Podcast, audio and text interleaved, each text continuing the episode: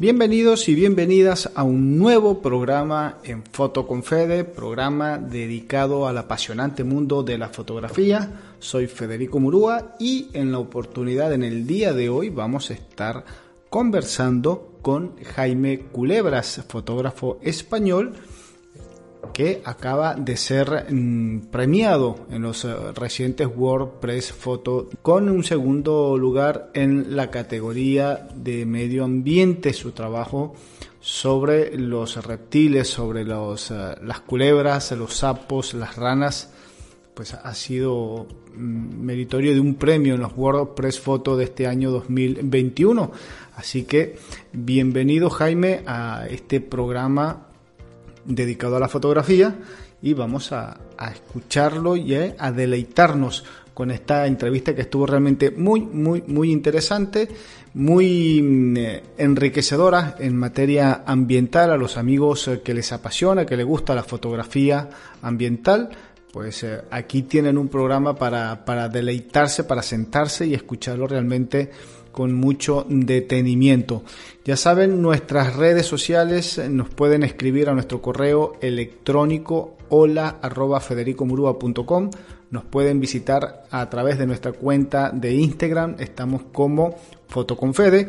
También nos eh, pueden escribir a nuestro Facebook, como estamos como Federico Murúa. Y también nos puedes eh, seguir a través de nuestra cuenta de Twitter, Federico Murúa 8. Por allí pues nos van a contactar, nos pueden dejar sus, comentarios, inquietudes, anécdotas, todo lo que quieran saber acerca del programa y de este ciclo de entrevistas con fotógrafos galardonados en los eh, recientemente culminados premios WordPress Photo 2021. Los dejamos entonces con la entrevista a Jaime Culebras. Jaime, cuéntame eh, un poquito sobre tu tenés un, recorrido bastante amplio en, el campo de, la fotografía, tenés muchos premios, tenés estudios no solamente dentro de lo que es el mundo de la fotografía, cosa que también nos interesa mucho, porque hay, muchas personas que se creen que eh, el fotógrafo es única y exclusivamente fotógrafo y no se dedica a otra cosa o no debe dedicarse a otra cosa. En tu caso y en el caso de los otros muchachos con que hemos estado conversando, pues es igual, tienen una formación universitaria, académica, aparte de lo que es la, fotografía. ¿Cómo es un poco tu, historia? Bueno, yo en cuanto a la parte fotográfica ha sido todo autodidacta. Eh, no, no he dado nunca, no he recibido nunca ninguna formación, ni académica ni, ni no académica, digamos, de tener alguien que me guiase para esto de la fotografía. ¿no? Todo fue motivación, ensayo, ensayo, error pasar muchas veces, hacer en el campo, hacer muchas fotos, fallar sobre todo cantidad de veces, frustrarte un millón de veces, pero siempre, siempre seguir con esa motivación.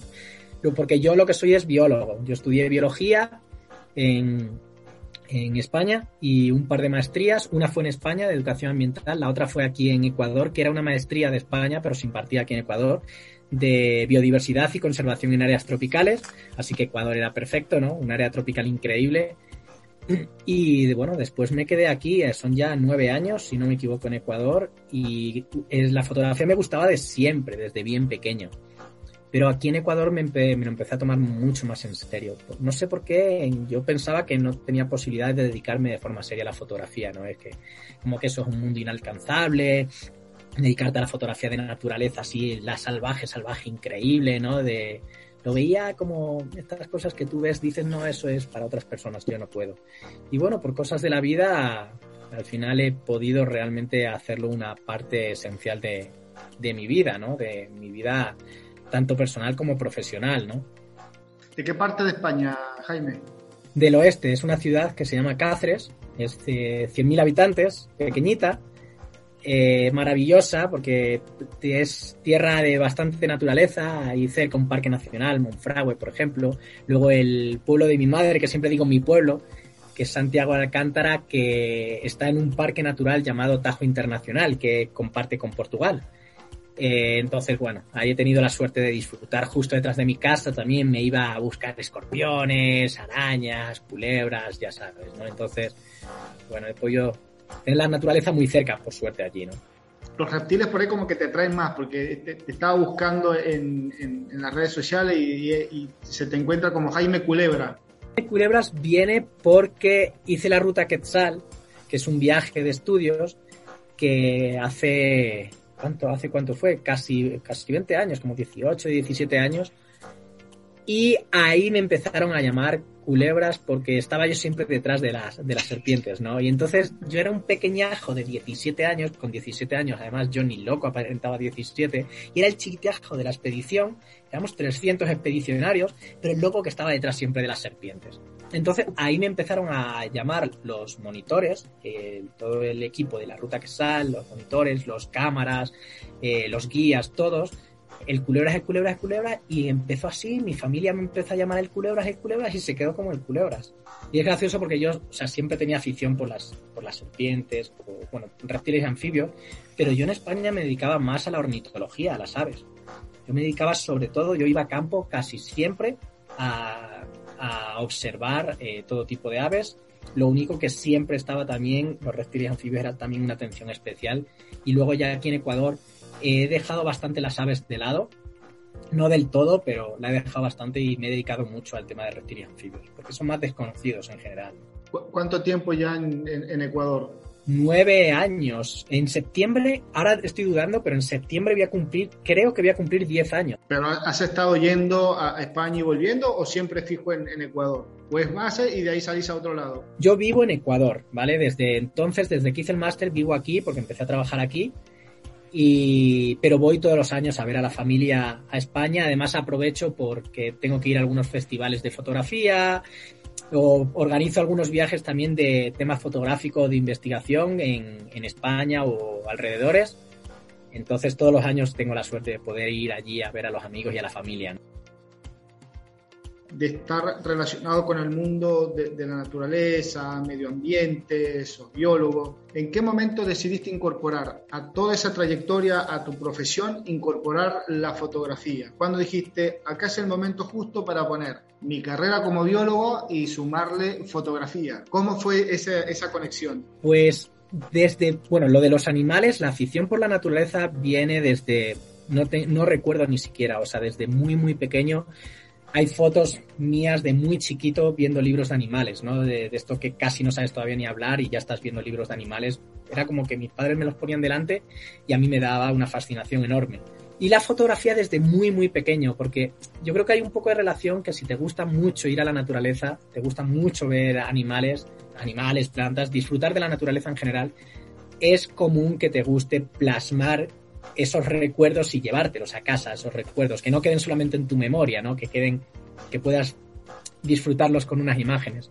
Entonces, desde bien, bien pequeño había la afición de la fotografía, pero de plantearme que realmente podía dedicarme, creo que fue ya en Ecuador, conforme llegué, estando en el máster, empecé a dedicarme más a hacer fotos, a hacer fotos y digo, ay, yo creo que podría crecer en esto, mejorar, ¿no? Y bueno, así fue ahí ya fue como ya veía, sí, sí puedo, sí podría dedicarme un poco más en serio a la fotografía de naturaleza. ¿Y, qué, ha representado en este momento el tema de, decir, me he dedicado a fotografiar reptiles, eh, culebras prácticamente? Este, ¿qué, qué, qué, representa, qué significa en tu, en tu día a día o en tu profesión? Porque más allá de hacer la foto, la haces con un contenido, con un, propósito. Yo creo que si me quedo solamente en la foto en sí, para mí es un, es un error desde mi punto de vista, ¿no? Creo que la fotografía no debería ser el fin, sino debería ser la herramienta para transmitir un mensaje. Y en el mundo de los reptiles y anfibios son animales muy mal vistos. Y hablando sobre todo de las serpientes, son de los peores vistos, junto con los murciélagos, posiblemente, las arañas o algunos invertebrados, etcétera. Entonces, eh, a mí me gustaría que a través de las fotografías de las serpientes, pues la gente aprenda un poco más sobre ellas y les empieza a coger cierta empatía. No, no hace falta enamorarse, eso sé que lleva mucho más tiempo, pero si ya empiezan a, al menos a no verlos como seres temibles, porque a través de una foto, sus detalles, porque hay serpientes muy, muy coloridas. Entonces, si a través de todos esos, esos detalles las personas empiezan a captar un poco de interés en estos animales, de, pues no es un simple bicho ahí horrendo, mira, esta serpiente es verde, esta es amarilla,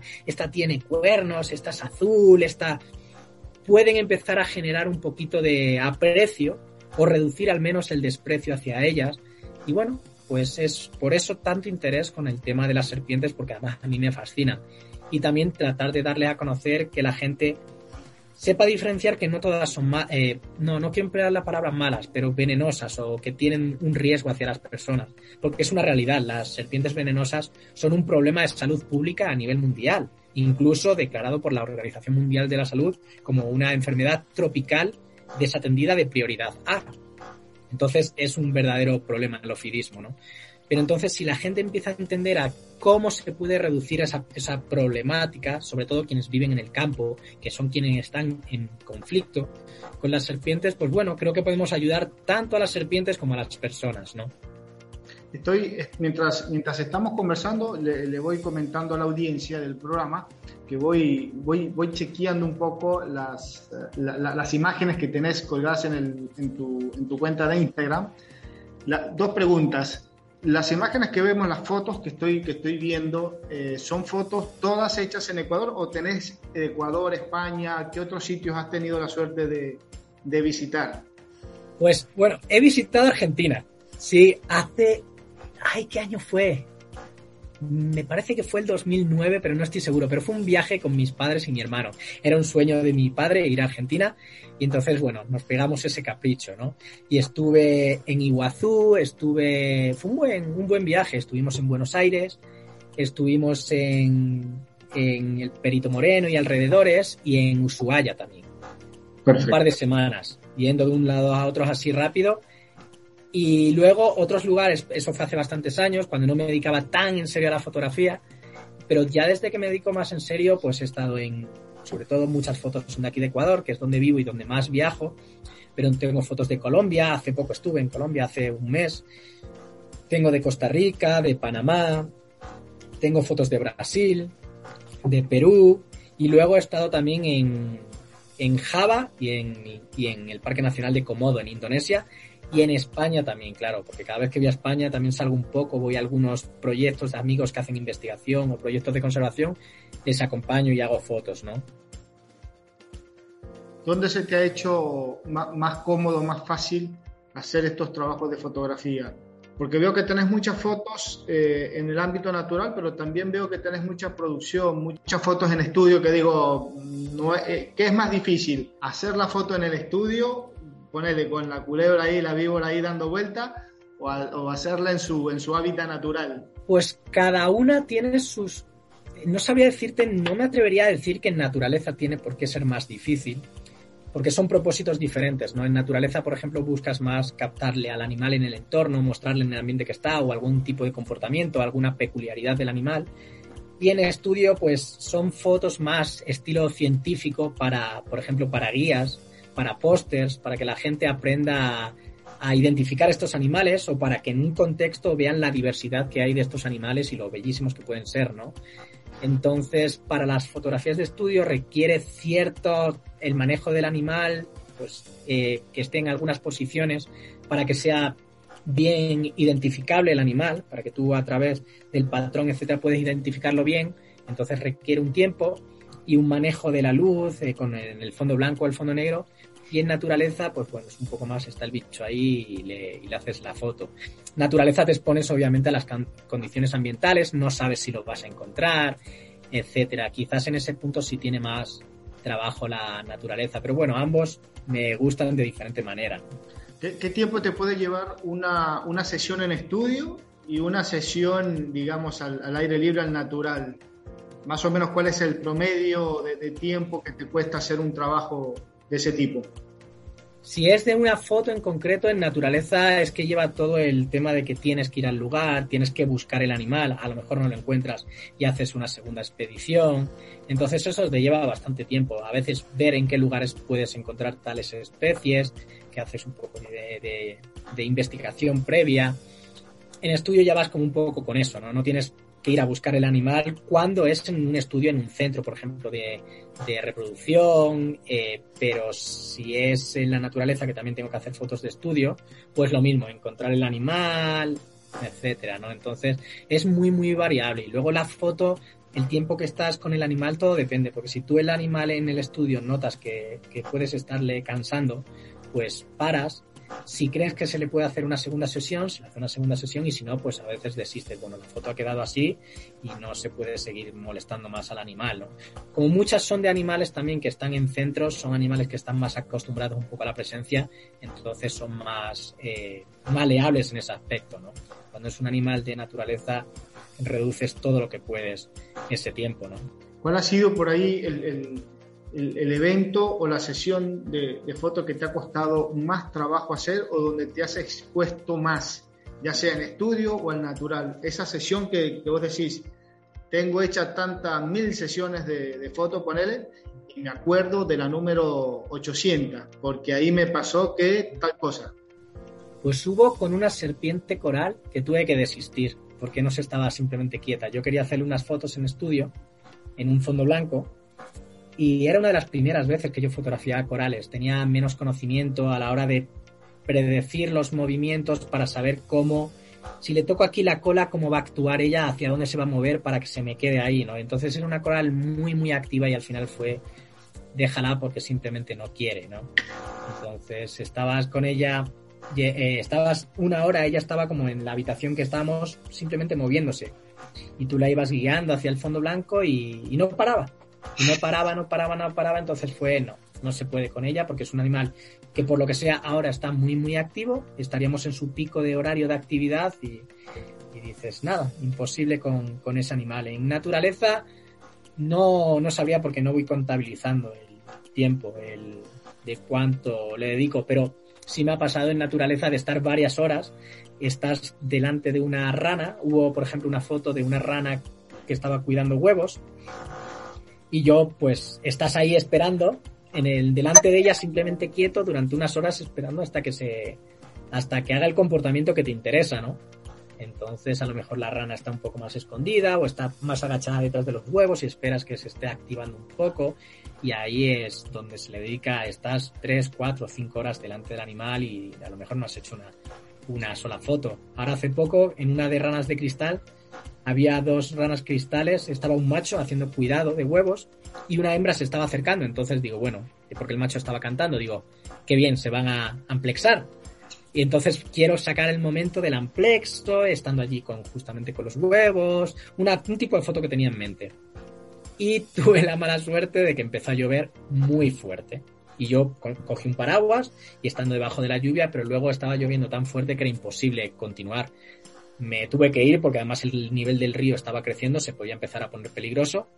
Y al día siguiente, cuando fui allí, además había caído un árbol justamente en, la, en, la, planta donde estaba la rana con las puestas de huevo. Al día siguiente había habido derrumbes y justamente ahí. Y eso fue, por ejemplo, estar tres horas esperando bajo la lluvia y al final tenerme que ir para sin haber conseguido la foto, ¿no? ¿Qué país? Bueno, me comentaste un poco que Ecuador, por ser el país donde, donde estás radicado actualmente, pero ¿cuál es el, aparte de Ecuador, o tal vez hay otro, cuál ha sido el país donde te ha dado las mejores imágenes o donde has dicho esta fotografía, más allá de la especie, que sabemos que hay en unos países sí, en otros no, pero más allá de ese detallito, ¿cuál ha sido el país que te ha dado las mejores fotografías desde tu punto de vista? Posiblemente Ecuador y Colombia, porque Ecuador es donde más estoy, por tanto es más probable conseguir una buena foto. Y Colombia, que he ido varias veces, he tenido la suerte de ir con amigos que, hacen investigación allí, entonces voy con ellos, eh, que son para mí primordiales la presencia de ellos.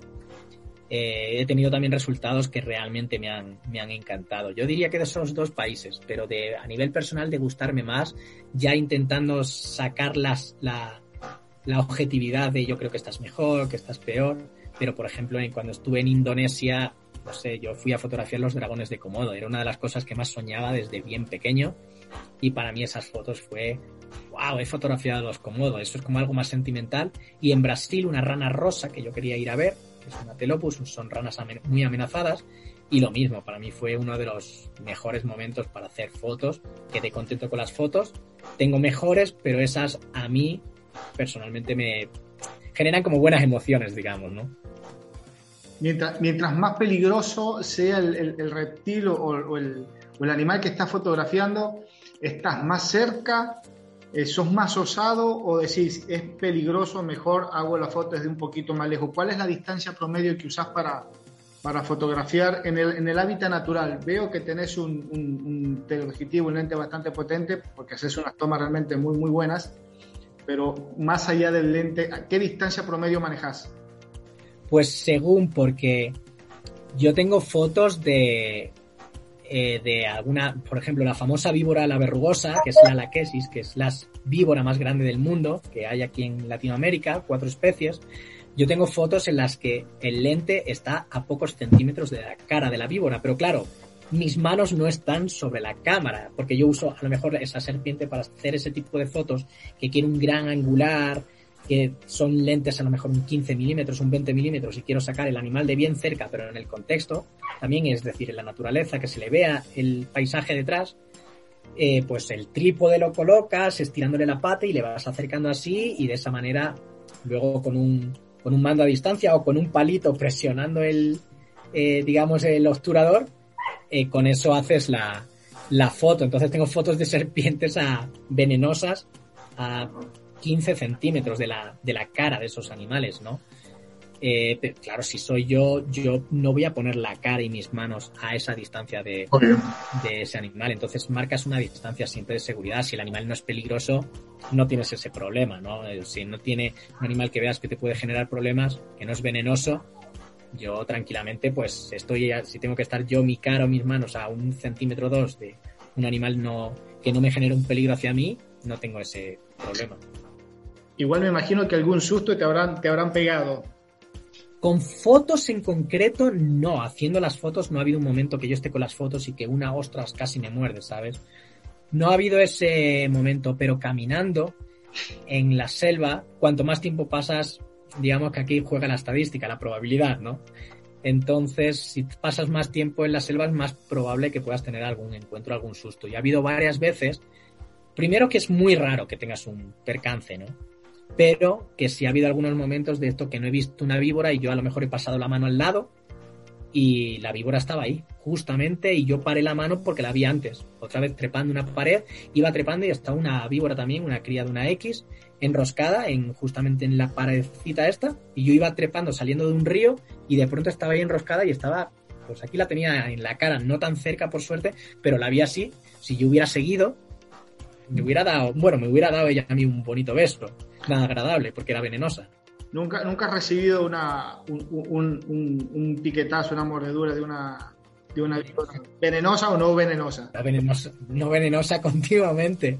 Como muchas veces tengo que atrapar por investigación a serpientes porque hay que hacer fotos para guías, hay que hacer fotos para identificación para investigaciones, tomar muestras para estudios.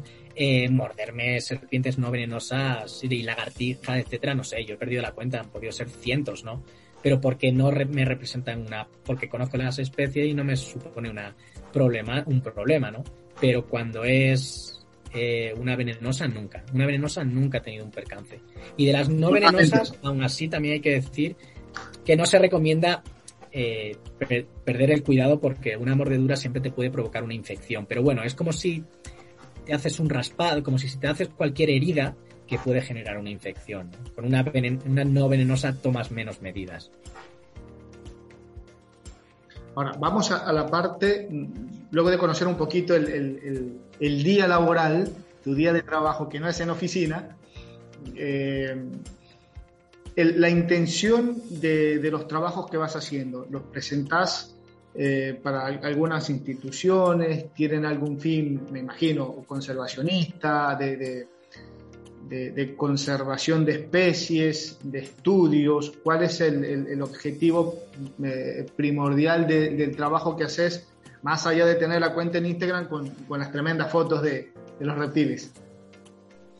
Pues hago dos tipos de foto. Unas son que tiene que ver más por el, la divulgación de sacar una foto, intentar sacar una foto bonita de un animal para luego en, redes sociales o si vas a hacer algún reportaje para alguna revista, lo que sea, para, bueno, divulgar a las personas eh, el, interés, lo bonito de estos animales, curiosidades del comportamiento, etcétera, los problemas ambientales que tienen estos animales. Y otro tiene un carácter más científico. Por ejemplo, las fotos de estudio tienen mucho eh, el carácter científico. Entonces, esas fotos van para publicaciones científicas de descripción de nuevas especies, que aparte de descripción de nuevas especies, bueno, otro tipo de estudios que a lo mejor es de historia natural de la especie, para libros, para enciclopedias que se van a sacar, hay varios que están en, proyecto, y para muchas instituciones con las que colaboro, que ellos se utilizan para la divulgación de su trabajo o si ellos tienen que utilizarlo para póster o lo que sea, ¿no? O en algunos lots o reservas que necesitan también fotografía de las especies para inventarios o para mostrar lo que tienen en la reserva y atraer también incluso clientela, turistas que estén interesados, ¿no? Entonces, yo que sé, hay la reserva más que yo vi mucho allí por investigación y por divulgación. Pues las fotos luego ya las utilizan para divulgar lo que hay allí y los trabajos que se están haciendo. Fundación Cóndor, el trabajo que están haciendo estos amigos con el cóndor y con el águila andina. Eh, con, así con, el centro Jambatu, el centro de investigación de anfibios de aquí, que están reproduciendo especies en peligro crítico, pues también mostrar el trabajo de ellos y esas fotos también se usan para, eh, para estudios, ¿no? Entonces tienen esas dos vertientes.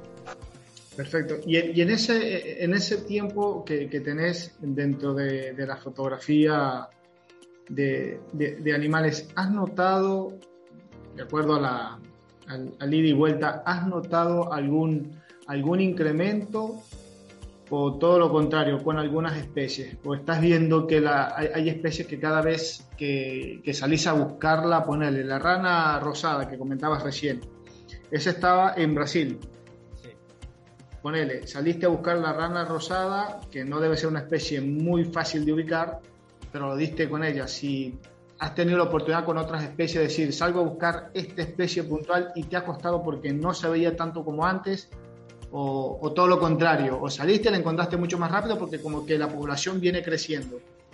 ¿Cuál es ese balance que haces?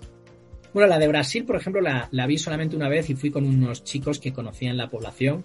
Entonces, es una especie eh, que no es tan común, pero en ese sitio tuvimos suerte de ver, eh, como que sí había una buena población. Pero ha habido otras especies que sí, en efecto, he ido a verlas a lo mejor, especies que veía hace eh, nueve años y luego voy ahora de nuevo y veo, me cuesta más verlas o incluso ni las vemos, ¿no? y algo en general, más que de especie, en general tú ves quizás la abundancia ¿no? que ves de los anfibios. Yo recuerdo cuando yo llegué, cada vez que salía, y eso que estamos hablando de un periodo nada más de 8 o 9 años ¿no? de diferencia. En, un corto, en ese corto periodo, personalmente yo sí he apreciado como una menor abundancia, que hay como menos sonido en el bosque, que ves como menos cantidad de, especies y cantidad de ejemplares por especie. No tengo datos analizados eh, yo personalmente, otras personas sí están haciendo este tipo de estudios, pero yo como percepción personal sí siento que hay que está viendo el declive, ¿no? Que es ya muy conocido y en el tema de anfibios es súper conocido el terrible declive que está, que está viendo, ¿no? Ahora, de, te saco un poco de la fotografía y voy a, tu, a tu, otro, tu otra pasión que es eh, biólogo. Eh, ¿Qué tanto ¿Cuál es la consecuencia de, decir se, está, se perdió o se está perdiendo una especie de, reptiles que, antes estaba ya no están o se ha diezmado muchísimo? ¿Qué tanto nos influye? Porque por ahí la gente dice, bueno, no, se extinguió, qué sé yo, el rinoceronte blanco.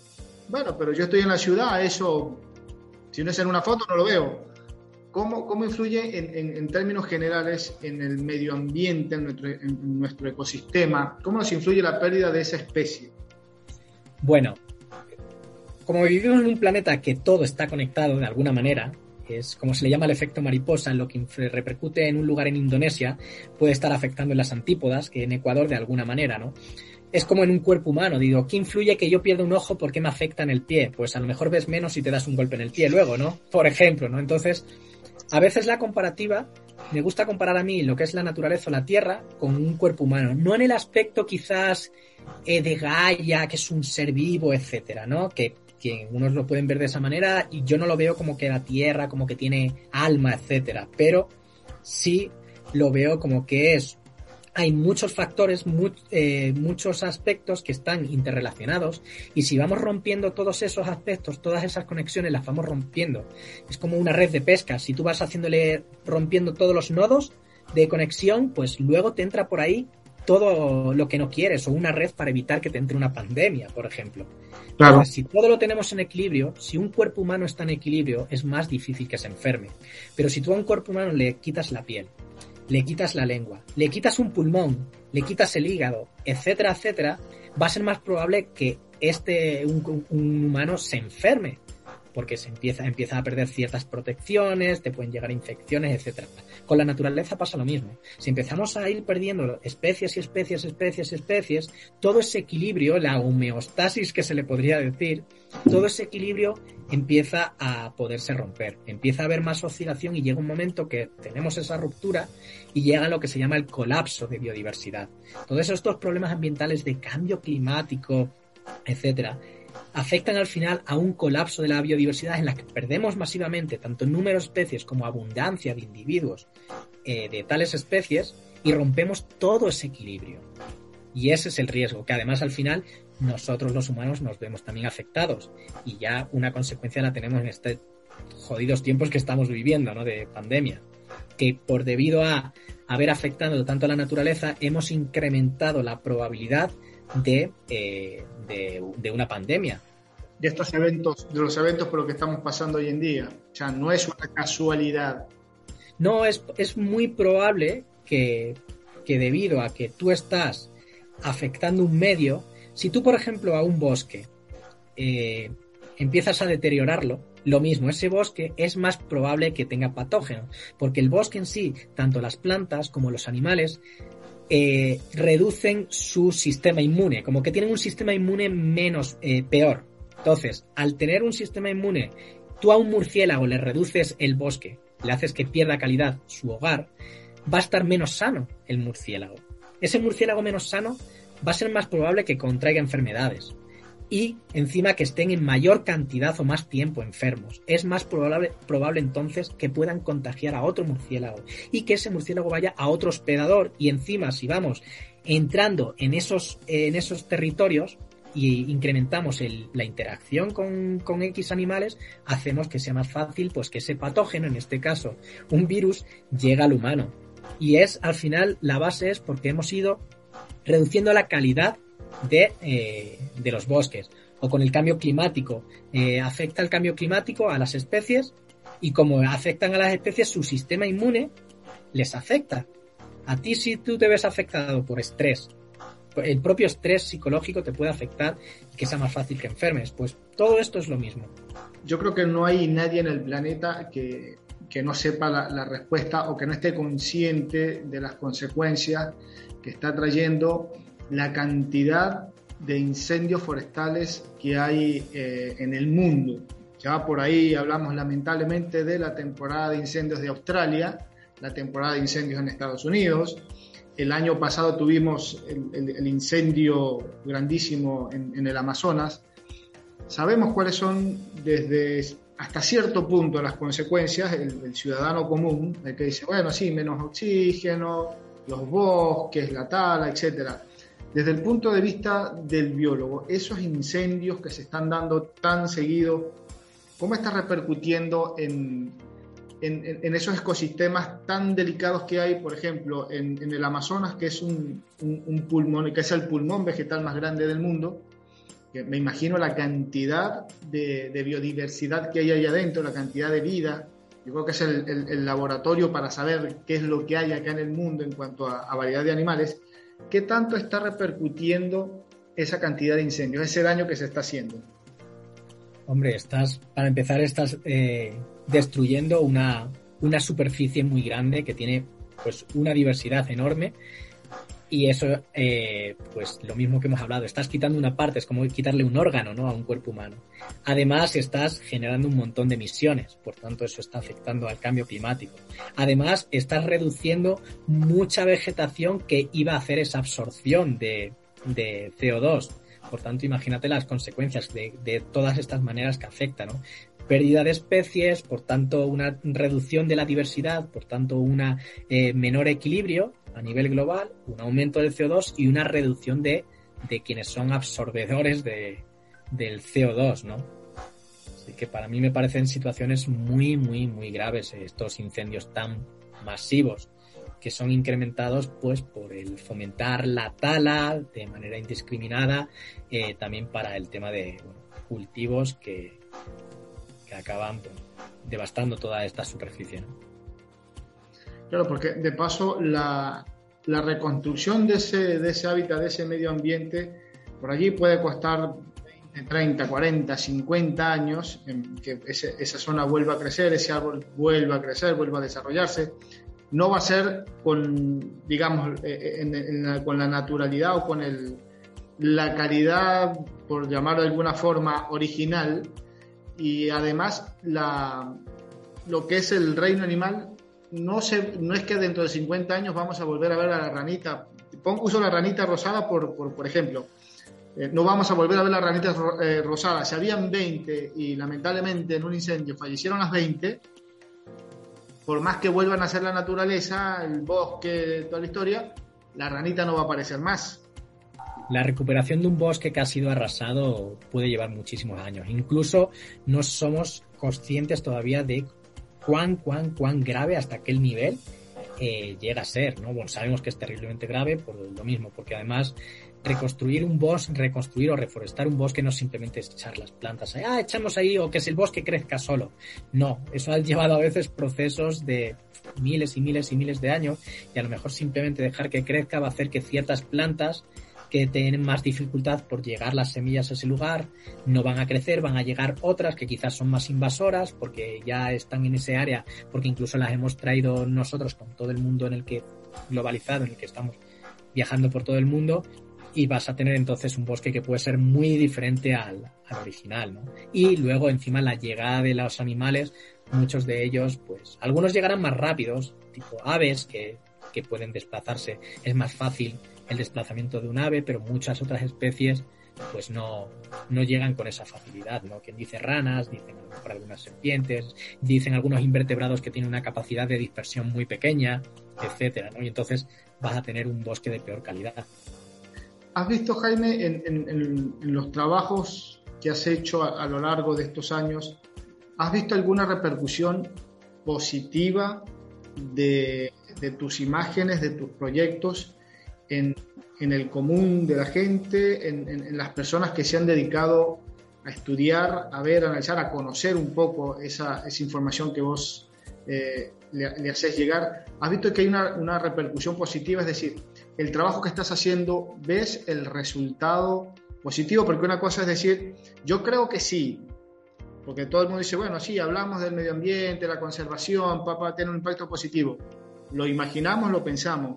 Ahora, de verlo, de, de concretarlo, ¿tenés alguna experiencia? Así, mira, yo hice este proyecto, ta, ta, ta, y de este proyecto nació esto bueno, si alguien me demuestra alguna vez que no ha tenido ningún efecto, entonces ya sé que tengo que dejar todo esto y dedicarme a otra cosa porque no está teniendo ningún efecto positivo y para mí entonces hubiera sido una pérdida de tiempo. Yo me da la, por lo menos yo veo que sí. Ojalá no me esté equivocando, pero hay varios casos. Bueno, primero en el tema de la fotografía, yo sí percibo que hay más personas que con las serpientes me dicen, estos animales antes los veía con otros ojos, ahora la verdad los veo al menos les entiendo un poco más, los respeto un poco más, y eso es a través de la fotografía que incluyo, además siempre intento mandar un mensaje, un texto de informativo, ya sea de, de lo que sea, ¿no? de un estudio científico o de un poco de divulgación, de conocer más sobre, sobre estos animales y el respeto a ellos. Luego, además, eh, mis fotos las usan muchas instituciones eh, para diferentes aspectos. Se utilizan para, para artículos científicos. Los artículos científicos suelen ser aburridos para leer, para el público en general que no está a lo mejor familiarizado con, la ciencia, les puede aburrir leer un artículo con ese contenido tan técnico, pues, yo entiendo que vamos, que es perfecto para dormirte. Pero si tú le das un poco de imágenes que llamen la atención, a lo mejor lo hace un poquito más atractivo que solamente ver texto y unas gráficas y si ves una foto bonita, te hablan de una rana, pero es una foto bonita, quizás te da más interés ese artículo, ¿no? Y eh, en algunas zonas que hemos trabajado, esto además no es solo algo mío, sino que somos muchas personas que colaboramos en las investigaciones, ¿no? que somos un equipo de varios investigadores que bueno, buscamos un fin común para sacar una publicación. ¿no?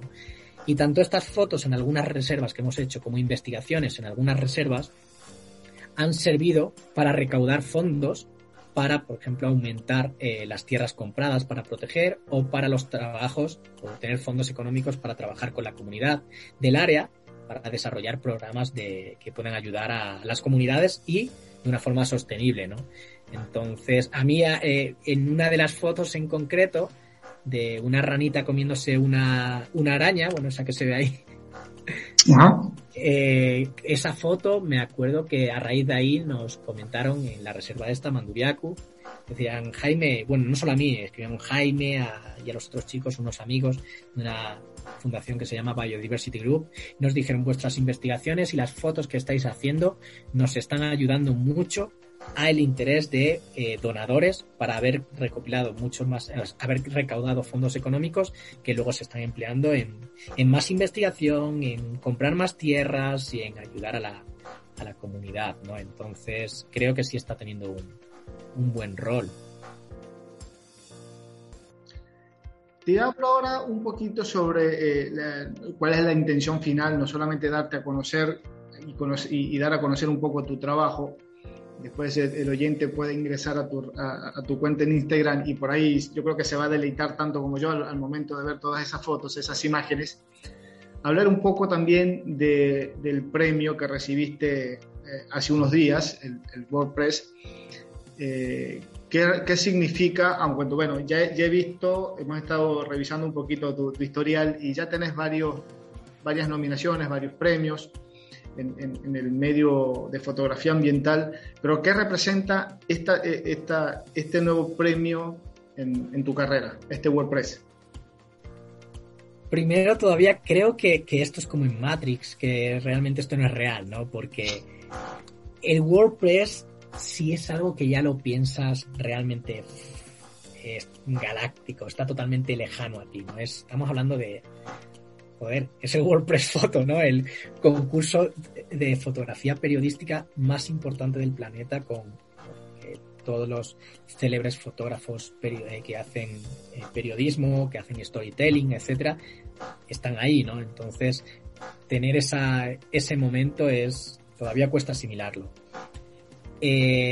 para mí, entonces, obviamente es un subidón bestial, ¿no? Que, te, que, que aún no se lo cree uno ha sido muy importante porque encima la foto que se escogió es categoría de naturaleza. Estamos hablando de naturaleza, que es algo muy general, que ahí entra desde los animales peluche, que son animales que hacia los humanos nos generan mucha empatía y suelen ser mamíferos, aves, pero otros animales como los anfibios, no sé, que tienen, nos generan menos ternura o menos empatía por regla general, ¿no?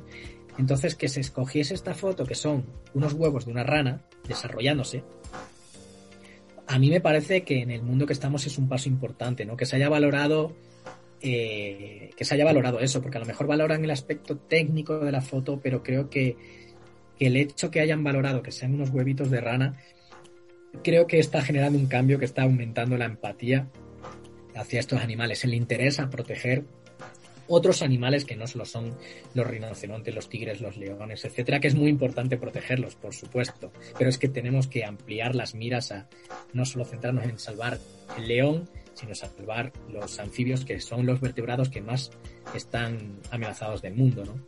Entonces, en ese aspecto para mí realmente es una emoción muy grande, porque dice, ostras, es que han valorado una simple ronita, ¿no? Y luego ya, claro, el haber tenido pues este premio te ayuda muchísimo en, el reconocimiento de, que te conozcan, ¿no? Muchas personas del mundo de la fotografía o de, la conservación. A mí me ha ayudado bastante en ese aspecto. He recibido muchas llamadas, entrevistas, algo antes también de este concurso, pero creo que este ha marcado una línea fuerte que es más está empezando ahora, porque hacen una hacen una divulgación, el WordPress Photo hace una divulgación muy fuerte de, este certamen, ¿no? Entonces creo que amplía muchísimo dar a conocer tu trabajo. Y el proceso de selección de esas imágenes, ¿cuánta, eh, ¿cuántas fotos enviaste? ¿Fue una? ¿Fueron 10? ¿Cómo fue ese, ese proceso de selección? ¿Por qué decidiste enviar esas imágenes? Pues tenía para enviar muchas más, pero yo había estado en varias salidas de campo, porque es que yo paso mucho tiempo en el campo. Yo me vi mañana a campo y desde mañana voy a estar hasta el último día de mayo en campo en tres expediciones que, uno, ¿no? Dos que son en dos sitios diferentes de Amazonía y otra que me voy a la costa y voy a estar todo el rato en, selva. Entonces estaba yo que se me acababa el, plazo, era el último día y mandé rápido cuatro fotos. Mandé una de retratos que yo suponía que no iba a salir, pero era una apuesta arriesgada. Digo, ah, voy a mandar a ver si la categoría de retratos ven, creo que era de retratos donde mandé, porque tenía un enfoque también de tema ambiental entonces, no me acuerdo si la mandé a la categoría de ambiente o de retrato. Y mandé otras, otras dos de naturaleza, era de unos animales en la ciudad, y esta, o sea, en total creo recordar que mandé solamente cuatro. Y a esta yo le tenía esperanzas eh, porque cuando le hice la foto, a mí, a mí me gustó mucho la foto de la... Yo quería sacar eh, como a través de la luz, como realzar un poco, que se destacar bien los renacuajos, pero que tuviera un aspecto, no sé, bien místico, ¿no? Y le tenía, estaba muy contento con el resultado cuando le hice la foto y bueno, ahí mandé al WordPress foto, pero realmente esto que manda dice nada, es que es, es categoría de naturaleza y solo hay tres, tres premios en la categoría de naturaleza, bueno, en la, en la categoría individual, que luego están los otros tres premios de las historias, ¿no? Entonces dice, estamos hablando de naturaleza, categoría individual, tantas, eh, o sea, tanto, tanto ahí entran aves, mamíferos, paisaje, eh, de todo, ¿no? De subacuático, entonces realmente lo mandas sin mucha eh, esperanza. Pero bueno, parece ser que, sí, que seleccionaron en... Diste, diste en, la, en la Sí, sí, parece ser que acerté. Esto me imagino que es como un, un, revulsivo para continuar tu trabajo. ¿Te abre, te abre para ideas para nuevos proyectos? ¿O, de, esto que venís haciendo tenés pensado en, el plano personal? Eh, hacer alguna bibliografía especial con tantas imágenes y tantas anécdotas e historias que debes tener. Eh, ¿Tenés pensado alguna bibliografía, algún libro, algo con lo que estás haciendo? O... Hay ideas de algunos libros, algunos, algunas guías también, de tanto un poco más científica como un poco más de divulgación, pero, pero todavía falta. Y de muchos más reportajes. Y estoy un poco interesado también en darle un poco más aspecto social eh, soy mucho menos experimentado en el toque social, eh, estoy muy centrado a mostrar mucho la naturaleza y mucho que tiene que ver con comportamientos y curiosidades de la historia natural de, sobre todo de animales, ¿no? Y realmente sí tengo interés en meterle un poco más el aspecto de, de las personas con la naturaleza, ¿no? Esa de gente que vive con la naturaleza, de gente que investiga naturaleza, entonces sí quiero darle esos toques sociales, pero creo que me falta todavía mucho por mejorar, pero en eso estoy, que es la motivación, ¿no? De crecer en ese aspecto para completar un poco. Así que bueno, a ver qué tal, qué tal me va yendo con ello, ¿no? Ojalá que bien. Tal mal no vas, tal mal no vas. Jaime, eh, ¿tenés un equipo de trabajo a tus espaldas o lo haces todo a pulmón, lo haces todo por tu cuenta? Eh, no, no, o sea, yo tengo una empresa de turismo con un socio, o sea, somos dos, dos y tenemos algunos amigos que colaboran con nosotros, pero somos sobre todo los dos, nada más. Y con los fondos que recaudamos de, de estas, eh, de nuestro trabajo, digamos, como, como, empresa de turismo, con eso hacemos eh, estos, la, mayoría de estos otros proyectos de forma autodidacta o en colaboración con otras personas. No tenemos un equipo detrás, no somos, no soy nadie que tenga gente que me ayude, pero sí tengo la suerte de que es muy común que gente quiera venir al campo, que se unan amigos también, ellos también quieren hacer sus fotos, o ellos quieren, tienen, quieren hacer fotos de otras especies, etcétera, y vamos, pero normalmente entonces la foto me toca a mí solo, eh, pero siempre hay veces que te puede ayudar alguien. Esta foto en concreto de los huevos me ayudó mi novia. Estábamos, eh, nos fuimos los dos a buscar esos huevos porque yo quería hacer una foto de esos huevos de esa especie en concreto. Y nos fuimos y cuando lo encontramos ella me estaba ayudando en la quebrada donde estábamos en medio del río. Por la noche ella estaba sujetando el flash donde yo le iba diciendo. Ahí estuvo aguantando un rato de no, no, esta, no, hay un poquito detrás, un poquito, ahí es donde tiene que estar, etcétera. Entonces ahí sí recibí una ayuda que fue fundamental. Pero normalmente la foto es yo la cámara y mi mano o con el trípode o sin el trípode, pero en una mano la cámara, en otra el flash, ahí como, como buenamente puedes, ¿no? ¿Cuál, cuál, ya un poquito como para ir cerrando la, la nota, ¿cuál es el, el, proyecto que tenés en mente que te gustaría hacer? Te este me va a costar, o desde que empezaste con el tema de la fotografía de, de, de animales dijiste, mi sueño es hacer este proyecto, fotografiar este animal. ¿Lo tenés ahí todavía en deuda o ya lo lograste hacer? Tengo tanta motivación con tantas cosas que la lista es interminable de lo que quiero hacer. Entonces, cuando estoy con mi familia, por ejemplo, dices, si es que tú solamente estás pensando en proyectos, como quiero hacer 50 a la vez. Entonces, hay muchas especies que tengo en, en mente, que tengo muchas ganas de ver.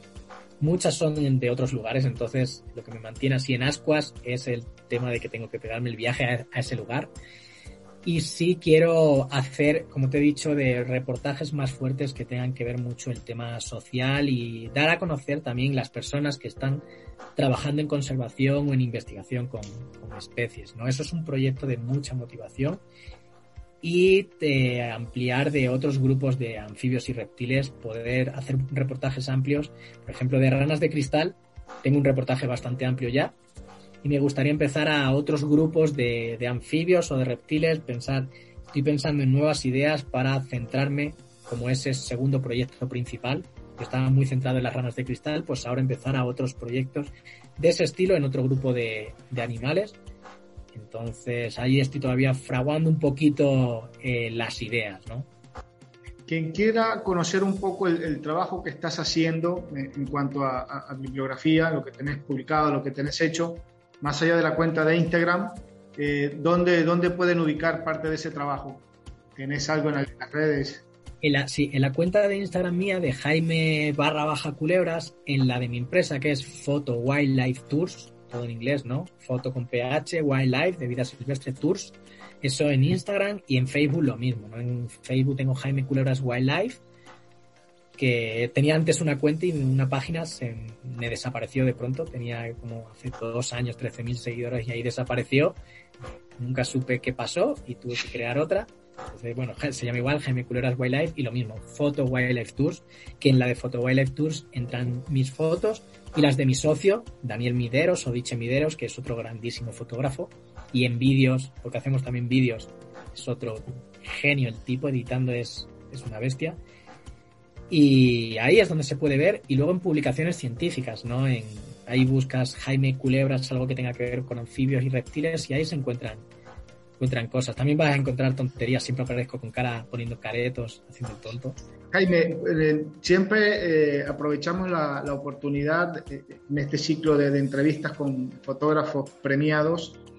Aprovechamos la oportunidad para, para pedirles sugerencias que nos puedan dar, que nos puedan hacer, en tu caso, a los fotógrafos, de, a las personas que se inclinan por la fotografía de naturaleza, de medio ambiente, qué consejo, qué recomendación les das, más allá de, de, de lo que es fotografía, la parte técnica, que por ahí no, no es tan relevante en este caso, pero desde tu, tu posición, ¿qué, ¿qué consejo nos podrías dar? Hombre, si vas a fotografiar naturaleza, si es porque vas a un lugar a fotografiar un lugar o si vas a fotografiar unas especies, aprender sobre las especies me parece clave. Porque si tú sabes que esta especie es nocturna, diurna o tiene preferencias por vivir en, encima de hojas, debajo de hojas, etcétera, o ciertas épocas, toda la fenología, todo eso es importante. Y luego, realmente es ser perseverante. Realmente es un trabajo precioso pero muy, muy, muy sacrificado dedicarle mucho tiempo y no rendirse.